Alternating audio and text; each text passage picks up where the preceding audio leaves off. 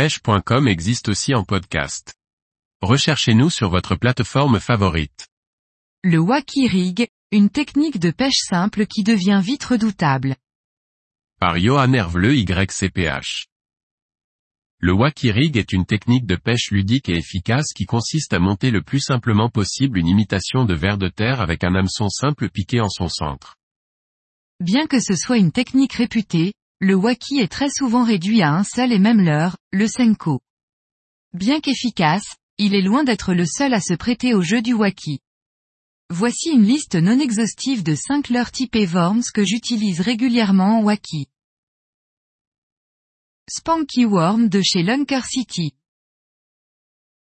Joystick de chez Tress Fishing. Supafry de chez Strike King.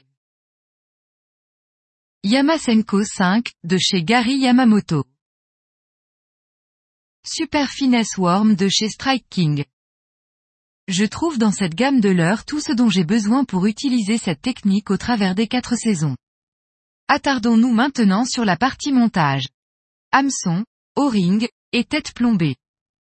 Pour mes montages wacky je vais utiliser 4 à 5 types d'hameçons, le cinquième étant une alternative au quatrième. Le Worm 318 Waki de chez Gamakatsu. Un modèle standard d'hameçon avec un gap assez large et une ampe assez courte.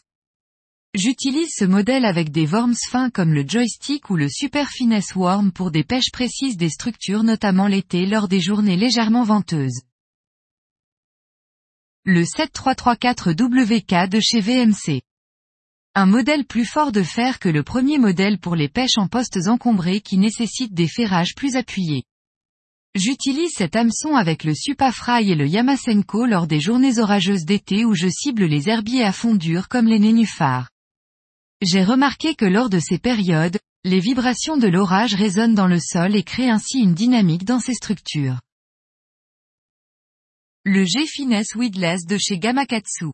Ce modèle a la particularité d'avoir été monté avec un système anti-herbe en titane. J'utilise ce modèle principalement l'hiver avec le Spanky Worm pour pêcher les arbres morts ou les racines plus lentement. Le Finesse White Gap de chez Gamakatsu. Cet hameçon comme son nom l'indique a deux particularités. Une large ouverture et une certaine finesse de métal.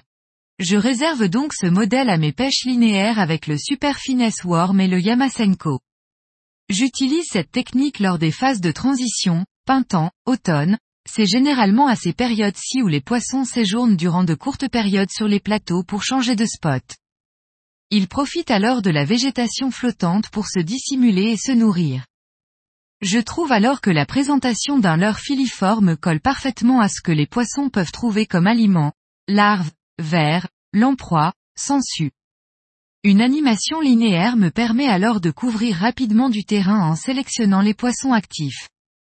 Si vous n'avez pas d'hameçon comme celui cité ci au-dessus, vous pouvez utiliser un modèle EWG classique qui vous permettra de faire à peu près les mêmes choses. J'en utilise deux modèles, la Super Rolling Action Waki Head et la G-Finesse Jig Waki toutes deux de chez Gamakatsu. J'utilise la Super Rolling Action Waki Head lorsque la luminosité est basse, que l'eau est légèrement teintée ou lorsqu'il y a un peu de vent. Sa forme spécifique lui confère beaucoup plus d'amplitude ce qui crée plus de turbulence dans l'eau et permet ainsi aux poissons de repérer votre leurre plus facilement. Couplé à un Spanky Worm les résultats sont étonnants. J'utilise la G-Finesse dans un tout autre contexte. La forme légèrement écrasée, du dessous de la tête plombée me permet de l'utiliser à la manière d'une head, sur le fond. J'utilise principalement ce montage l'hiver sur les bancs de sable lors des journées chaudes et ensoleillées. Les poissons profitent souvent de ces phases plus chaudes pour se déplacer et trouver de la nourriture. Les sangsues sont alors des mets de choix. Le O-ring est un anneau à glisser sur le corps d'un leurre pour pêcher en waki, j'en utilise en réalité que très peu. Je réserve ces petites rondelles de caoutchouc aux leurres plus fragiles comme le Yamasenko ou dès lors que je vais skipper mon leurre. Cet artifice permet de ne pas faire passer l'hameçon au travers du leurre, mais bien entre la o-ring et ce dernier. Ce qui a pour effet de repousser sa détérioration.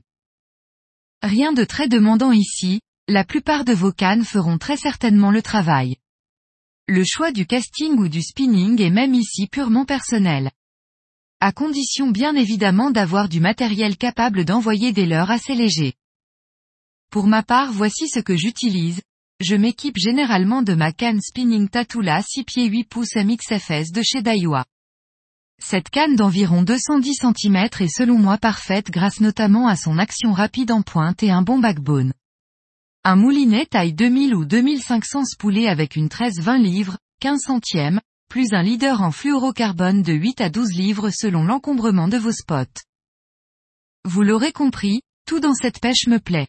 Simple, rapide à mettre en place et extrêmement ludique. Il suffit d'une boîte ou deux avec vos accessoires, quelques pochettes de leurre, une canne et une bobine de fluorocarbone. Chausser une paire de baskets et partir arpenter les quais de votre ville, de votre étang ou rivière favorite à la recherche de black bass, perches, et même brochets qui répondent étonnement bien à certaines des présentations citées au-dessus.